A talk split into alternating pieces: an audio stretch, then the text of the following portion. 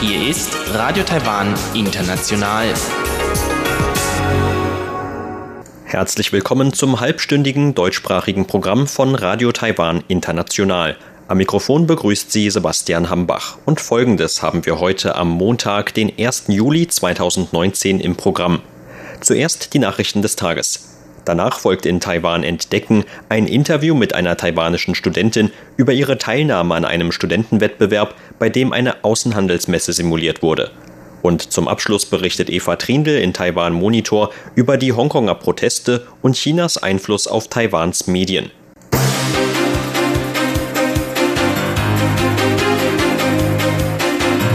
Sie hören die Tagesnachrichten von Radio Taiwan International. Der Überblick. Präsidentin wird im Juli verbündete Karibikstaaten besuchen. Premier unterstützt Hongkonger Demonstranten.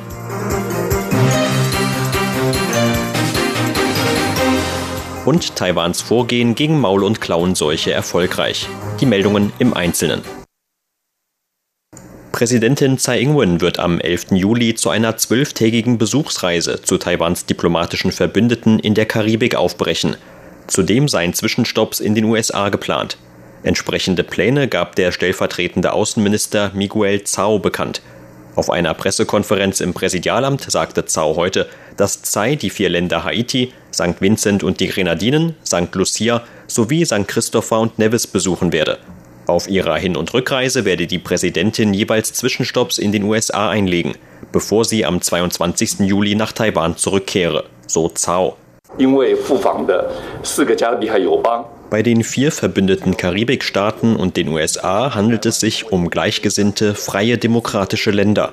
Im Rahmen dieser Reise werden wir Projekte vor Ort besichtigen, mit denen wir unsere Verbündeten dabei unterstützen, die Ziele der Vereinten Nationen zur nachhaltigen Entwicklung zu erreichen. Entsprechend einer stillen Übereinkunft mit den USA würden die Städte, die Tsai bei ihren Zwischenstopps besucht, erst zu einem späteren Zeitpunkt bekannt gegeben. Bei jedem Zwischenstopp in den USA habe man bisher eine äußerst zuvorkommende Behandlung erfahren. Das werde auch dieses Mal wieder so sein, so Zhao.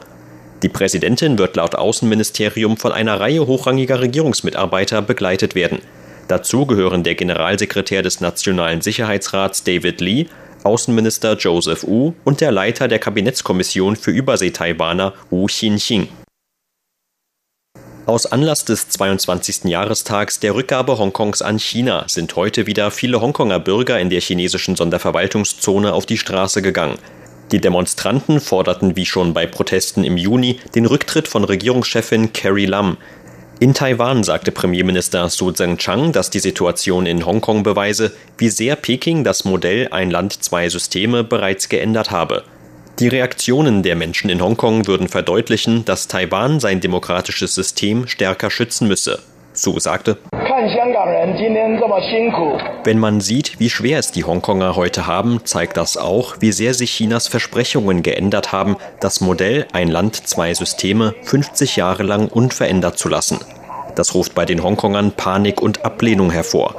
Deshalb müssen wir Taiwans Freiheit und Demokratie noch stärker schützen, wir unterstützen die Menschen in Hongkong.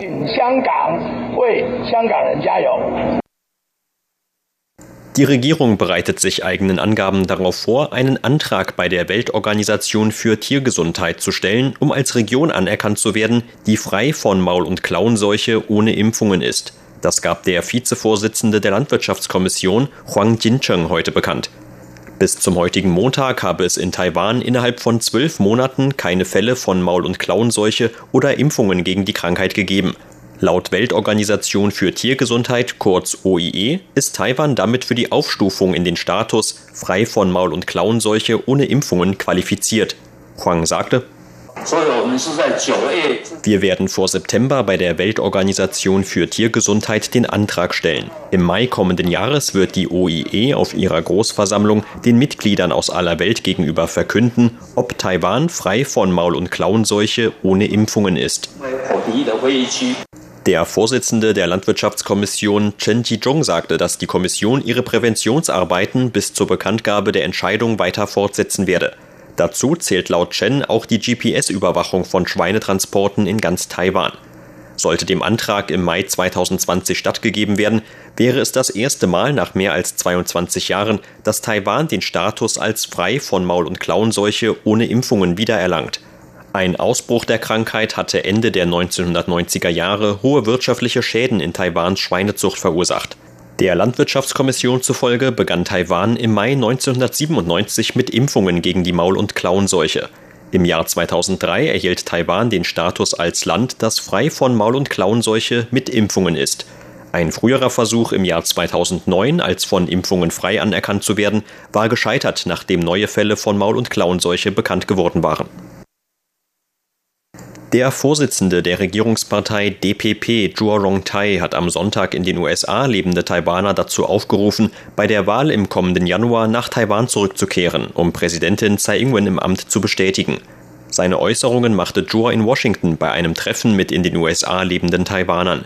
Zhuo befindet sich noch bis kommende Woche auf einer mehrtägigen USA-Reise, in deren Rahmen er vier Städte besucht, um sich mit Auslandstaiwanern und Vertretern von US-Denkfabriken zu treffen. Zhuo sagte, dass die Wahlen im kommenden Jahr ausschlaggebend für die Zukunft der Beziehungen zwischen beiden Seiten der Taiwanstraße seien.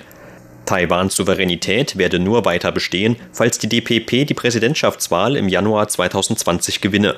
Neben der Verteidigung der Präsidentschaft habe die Partei zudem das Ziel, mehr als die Hälfte der Parlamentssitze bei den gleichzeitig stattfindenden Parlamentswahlen zu gewinnen. Die DPP sei auch bereit zur Zusammenarbeit mit anderen Parteien bei den Wahlen, solange diese nicht den Standpunkt vertreten, dass Taiwan und China zu einer Familie gehören würden. Damit beantwortete Zhuo eine Frage auf eine mögliche Zusammenarbeit mit dem unabhängigen Bürgermeister von Taipeh, Ke Wenje, der gesagt hatte, dass Taiwan und China wie eine Familie seien. Im Nationalmuseum für Naturwissenschaften in Taichung hat heute eine Sonderausstellung zum Thema Wale eröffnet. Ein Schwerpunkt der Ausstellung liegt laut Organisatoren auf der Darstellung des menschlichen Einflusses auf den vom Aussterben bedrohten weißen Delfin vor Taiwans Küste. Neuesten Forschungsergebnissen zufolge existieren nur noch etwa 50 Exemplare des taiwanischen weißen Delfins. Aus diesem Grund haben Umweltschützer zuletzt immer wieder Maßnahmen zum Schutz der Delfine sowie die Einrichtung eines Naturschutzgebietes für die Tiere gefordert. Ausstellungsplanerin Yao Chioru sagte,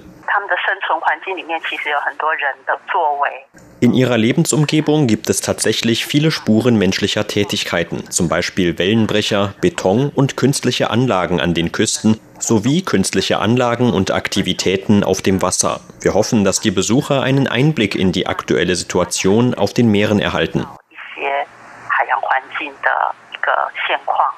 Besucher bekommen in der Ausstellung auch einen Einblick in die Art und Weise, wie Forscher anhand des Aussehens der einzelnen Tiere den Bestand von Taiwans weißen Delfinen messen. In einer für die Ausstellung produzierten Dokumentation stellen Experten zudem die neuesten Forschungsergebnisse rund um die weißen Delfine vor. Laut Yao zählen Wale zu einem der beliebtesten Themen des Nationalmuseums für Naturwissenschaften. Trotzdem habe es eine derart große Sonderausstellung über Wale zuletzt vor über zehn Jahren gegeben. Nach so vielen Jahren hätten die Besucher nun wieder eine Gelegenheit zum Besuch einer spannenden Ausstellung zu dem Thema. Zur Börse. Taiwans Aktienindex hat heute mit 164,6 Punkten oder 1,53 Prozent im Plus geschlossen. Zum Abschluss des heutigen Handelstags lag der TAIEX damit auf einem Stand von 10.895 Punkten. Das Handelsvolumen belief sich auf 145 Milliarden Taiwan-Dollar oder 4,7 Milliarden US-Dollar.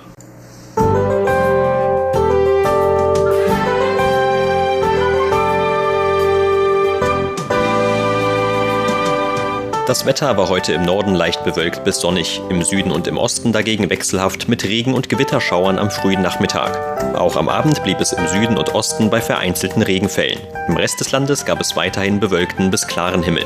Die Temperaturhöchstwerte gab es heute im östlichen Hualien.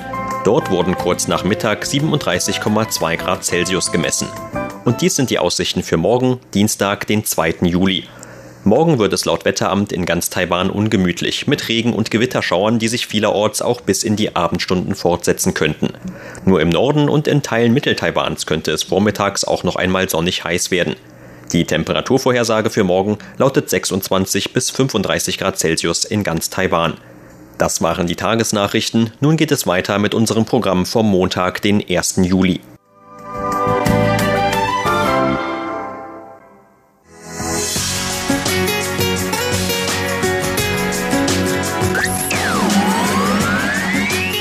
Radio Taiwan, international aus Taipeh.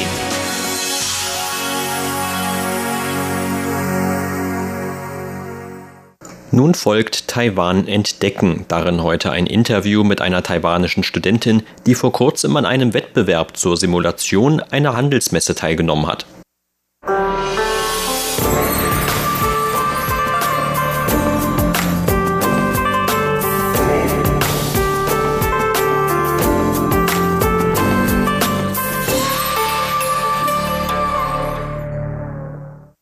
Der heutige Interviewgast Chen Guanying nahm vor kurzem an einem Studentenwettbewerb zur Simulation einer Messe zum Thema Außenhandel teil. Chen Guanying studiert bereits seit drei Jahren am Seminar für internationalen Handel an der Deming-Universität für Wissenschaft und Technologie in Taipeh. An dem Wettbewerb nahmen nicht nur Studenten der Deming-Universität und anderer Universitäten aus Taiwan, sondern auch Studenten von chinesischen Universitäten teil. Chen Guanying gewann mit ihrer Gruppe gleich mehrere Preise darunter den zweiten Platz für das Design ihres Messestands, den dritten Platz für ihre Produktpräsentation in englischer Sprache und den vierten Platz in der Gesamtwertung. Im Interview mit RTI sprach sie über ihre Erfahrungen und Beobachtungen bei dem Wettbewerb. Zunächst stellt uns Chen Guanying den Wettbewerb genauer vor und erklärt, wie es zu ihrer Teilnahme kam. Noch bevor der Wettbewerb zur Simulation einer Außenhandelsmesse stattfand, hat unsere Universität auf ihrem eigenen Campus eine Messe zur Vorstellung von Produkten abgehalten. Danach haben die Professoren aus dem Kreis der damaligen Teilnehmer mehrere Kandidaten ausgewählt, die sich besonders hervorgetan hatten, damit diese an dem Wettbewerb außerhalb der Universität teilnehmen konnten. Darüber hinaus konnten aber auch die Kommilitonen mitmachen, die einfach nur Lust darauf hatten. Unsere Gruppe bestand letztlich aus etwa 15 bis 16 Personen. Der Wettbewerb wiederum bestand aus den drei Kategorien Produktvorstellung, Design des Messestands und Simulation zur geschäftlichen Kommunikation. Jeweils eine Gruppe ging für ihre Präsentation auf die Bühne. Dort stellten sie zunächst ihr jeweiliges Produkt vor. Vor der Bühne standen die kleinen Messestände der einzelnen Gruppen und dort fand auch die Simulation zur geschäftlichen Kommunikation statt. Die Punktrichter und die Unternehmensvertreter gingen dann von einem Messestand zum nächsten, um uns zu befragen. Das Produkt für die Produktvorstellung konnten sich die teilnehmenden Gruppen im Vorfeld jeweils selbst aussuchen. Unsere Gruppe hatte sich für das Produkt von Sportfunktionskleidung entschieden. In unserem Fall hatte die Entscheidung auch mit dem universitätseigenen Wettbewerb zu tun, der vorher stattgefunden hatte und auf dem diese Präsentation erfolgreich war. Da unsere Gruppe aus so vielen Teilnehmern bestand, teilten wir alle auf die unterschiedlichen Wettbewerbskategorien auf. Ich selbst war mit für die Bereiche des Messestanddesigns und der geschäftlichen Kommunikation zuständig. Bei unseren Vorbereitungen haben wir ziemlich umfassend über alles diskutiert. Denn schließlich mussten wir selbst erst einmal lernen, was die ganzen Besonderheiten von Funktionskleidung sind oder was die Hintergründe des Unternehmens sind oder was der Anlass für die Produktentwicklung war und so weiter. Tatsächlich hat Funktionskleidung sehr viele Besonderheiten. Wir arbeiteten für unsere Vorbereitung mit einem Unternehmen zusammen, das Funktionskleidung herstellt und entwarfen auch selbst neue Kleidungsstücke, die wir ihnen zeigten. Das Besondere an ihrer Kleidung ist, dass sie im Dunkeln leuchten. Außerdem basiert ihr Design auf einem Konzept für besondere Umweltverträglichkeit. Die von uns entworfene Kleidung ist zum Joggen geeignet und hat technologische Elemente, die sie noch atmungsaktiver und zum Tragen angenehmer machen. Bei dem Design des eigenen Messestands wiederum ging es darum, die Aufmerksamkeit und das Interesse der Punktrichter auf den Stand zu lenken. Was den Bereich des Designs des eigenen Messestands anging, wollten wir erreichen, dass die Besucher den Eindruck bekommen, als würden sie selbst gerade Sport treiben. Deshalb wählten wir als Hintergrund eine sportliche Laufbahn. Im oberen Bereich erklärten wir, welche Materialien in unserer Kleidung verwendet werden. Denn für die Herstellung unserer Funktionskleidung verwendeten wir wiederverwertete Plastikflaschen. Wir stellten also auch die ursprünglichen Materialien aus, um sie allen zu zeigen. Was den Bereich der Kommunikation angeht, fragten wir die Punktrichter oder auch andere Studenten, die bei uns vorbeikamen, ob sie erfahren wollten, wodurch sich unsere Funktionskleidung von gewöhnlicher Funktionskleidung unterscheidet. Das war die Eingangsfrage, die wir benutzten, wenn andere zu unserem Stand kamen, um uns zuzuhören. Die Punktrichter wiederum brachten natürlich auch ihre eigenen Fragen mit, um die Studentengruppen zu testen. Die Punktrichter waren vor allem neugierig darauf zu erfahren, ob Funktionskleidung aus wiederverwerteten Plastikflaschen nicht unbequem sei. Sie dachten, dass eine derartige Kleidung weder atmungsaktiv ist noch Schweiß aufnehmen kann. Denn oft besteht Kleidung ja aus Baumwolle oder anderen Stoffen. Aber tatsächlich ist es so, dass sich die von uns vorgestellte Funktionskleidung beim Tragen sehr angenehm anfühlt. Und ich selbst bin der Meinung, dass unsere Funktionskleidung auch im Vergleich mit ähnlichen Produkten noch atmungsaktiver ist und sich beim Tragen zudem angenehm kühl anfühlt.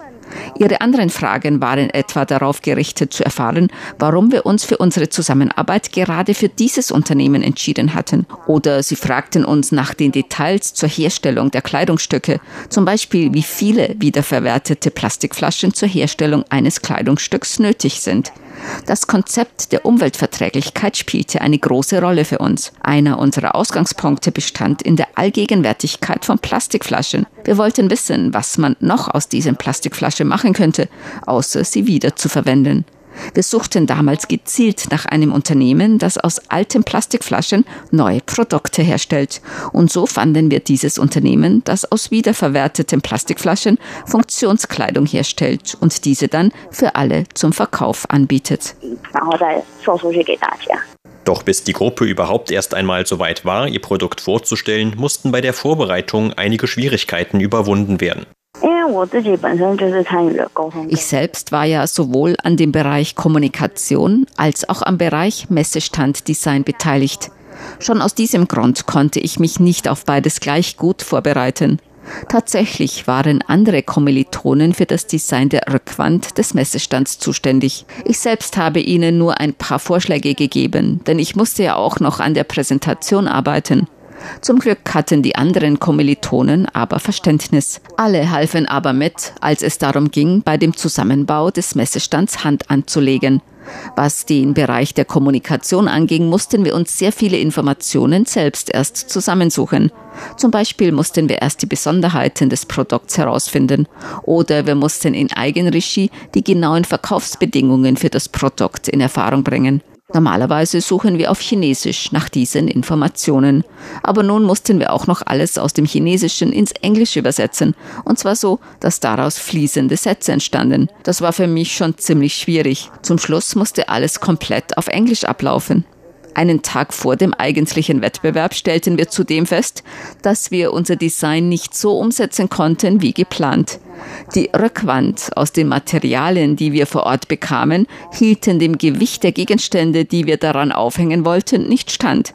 Am Morgen vorher lösten wir das Problem, indem wir neue Haken montierten und die Anordnung der Produkte an der Wand etwas veränderten. Für Chen Guanyin brachte die Teilnahme aber nicht nur ein paar Preise, sondern vor allem auch einige neue Erfahrungen und Erkenntnisse. Doch meine Teilnahme an dem Wettbewerb habe ich gelernt, dass alles von der eigenen Leistung am eigentlichen Wettbewerbstag abhängt. Denn wenn es einem nicht gelingt, das bis dahin Gelernte zu entfalten, dann waren alle Anstrengungen umsonst. Außerdem ist es wirklich extrem wichtig, dass man sich schon vor dem eigentlichen Wettbewerb immer gut mit den einzelnen Gruppenmitgliedern abstimmen kann. Wenn ich zum Beispiel während der Kommunikation mit den Punktrichtern einen Teil meiner Antwort vergesse, kann ein anderer aus der Gruppe einspringen und mir aushelfen. So kommt es für uns nicht zu einem peinlichen Moment und die Punktrichter bekommen trotzdem, was sie haben wollen. Die Zusammenarbeit in der Gruppe und die flexiblen Reaktionen an dem eigentlichen Tag sind sehr wichtig. Sie hörten ein Interview mit der Studentin Chen Guanying über ihre Teilnahme an einem Studentenwettbewerb zur Simulation einer Messe zum Thema Außenhandel. Vielen Dank für Ihr Interesse. Am Mikrofon war Sebastian Hambach.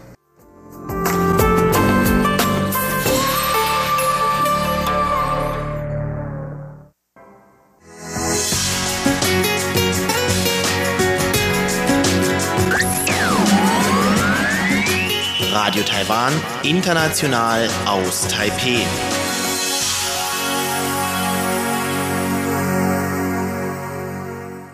Hören Sie nun Taiwan Monitor mit Eva Trindl.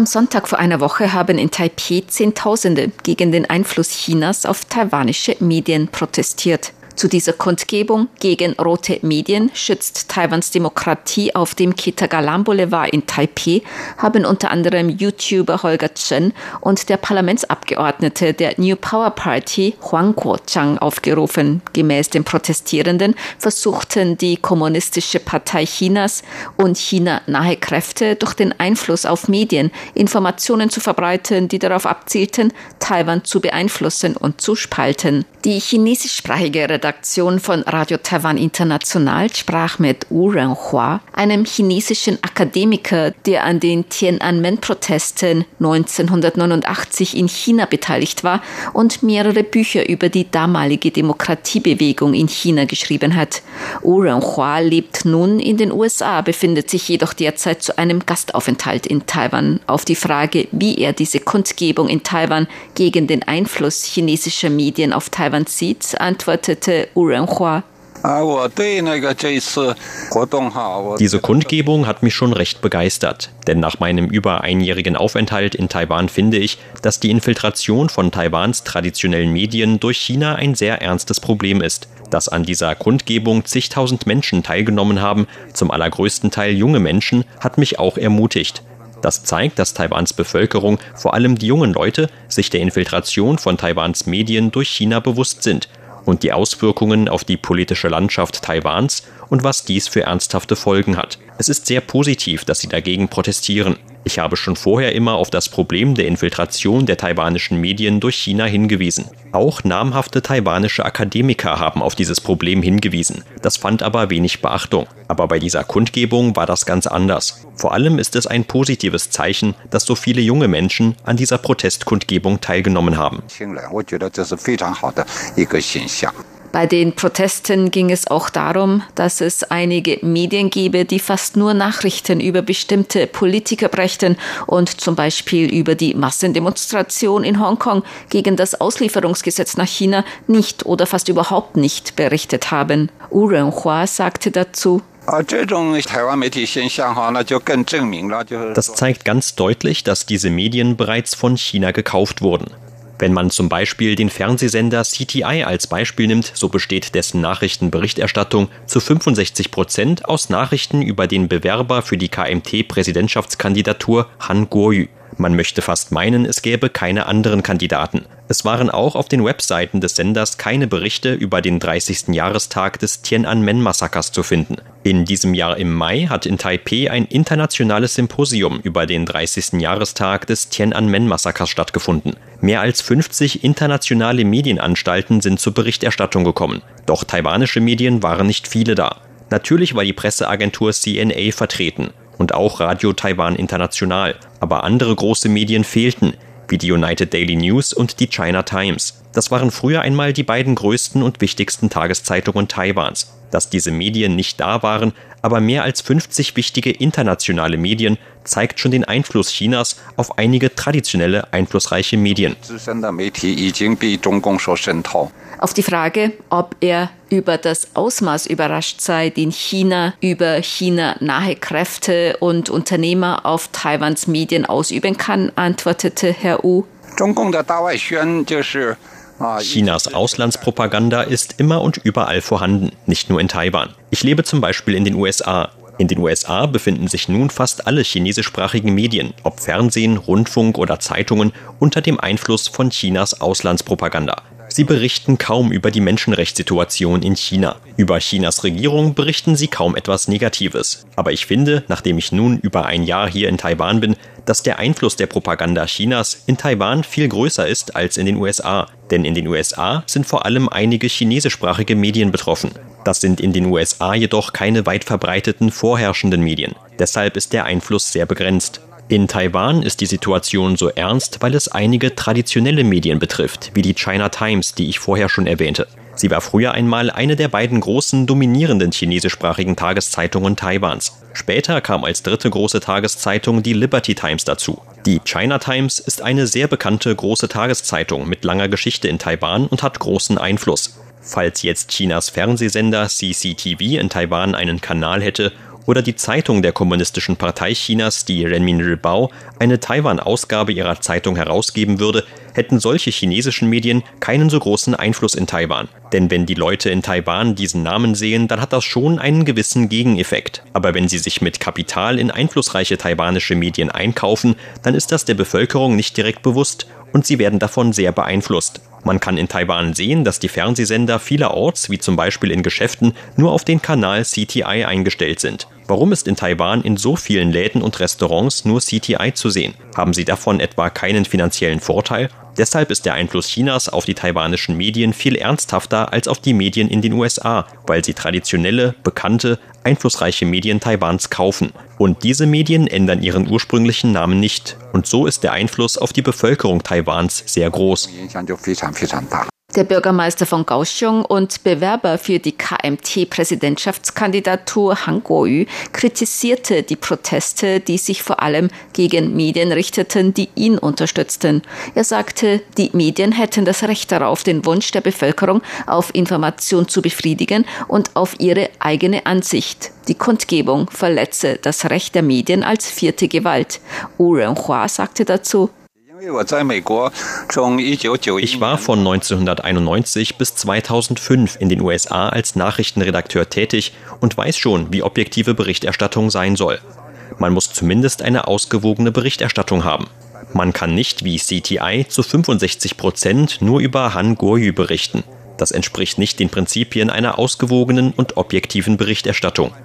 Wenn Medien gegen diese grundlegenden Prinzipien der Berichterstattung verstoßen, hat die Bevölkerung natürlich das Recht, dagegen zu protestieren.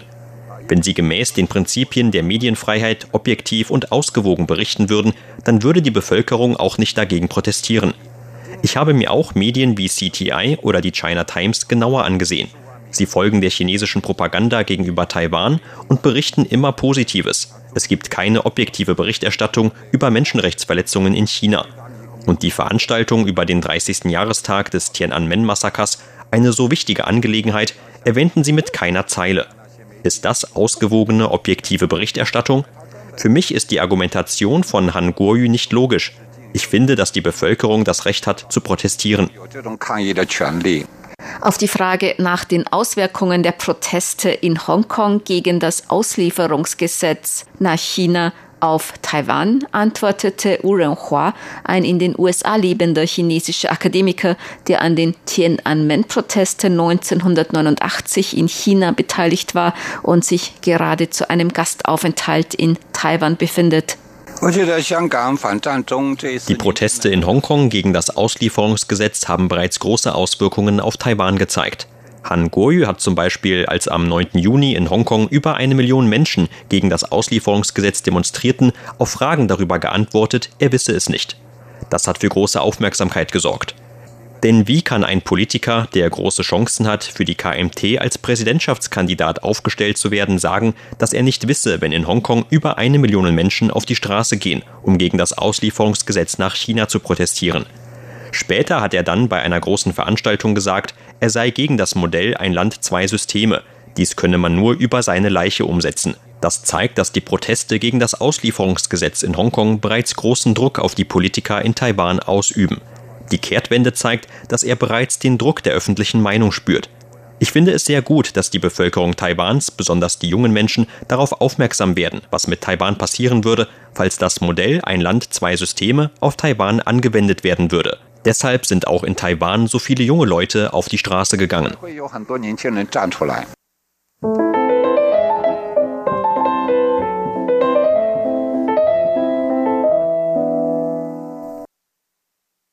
Sie hörten das halbstündige deutschsprachige Programm von Radio Taiwan International am Montag, den 1. Juli 2019.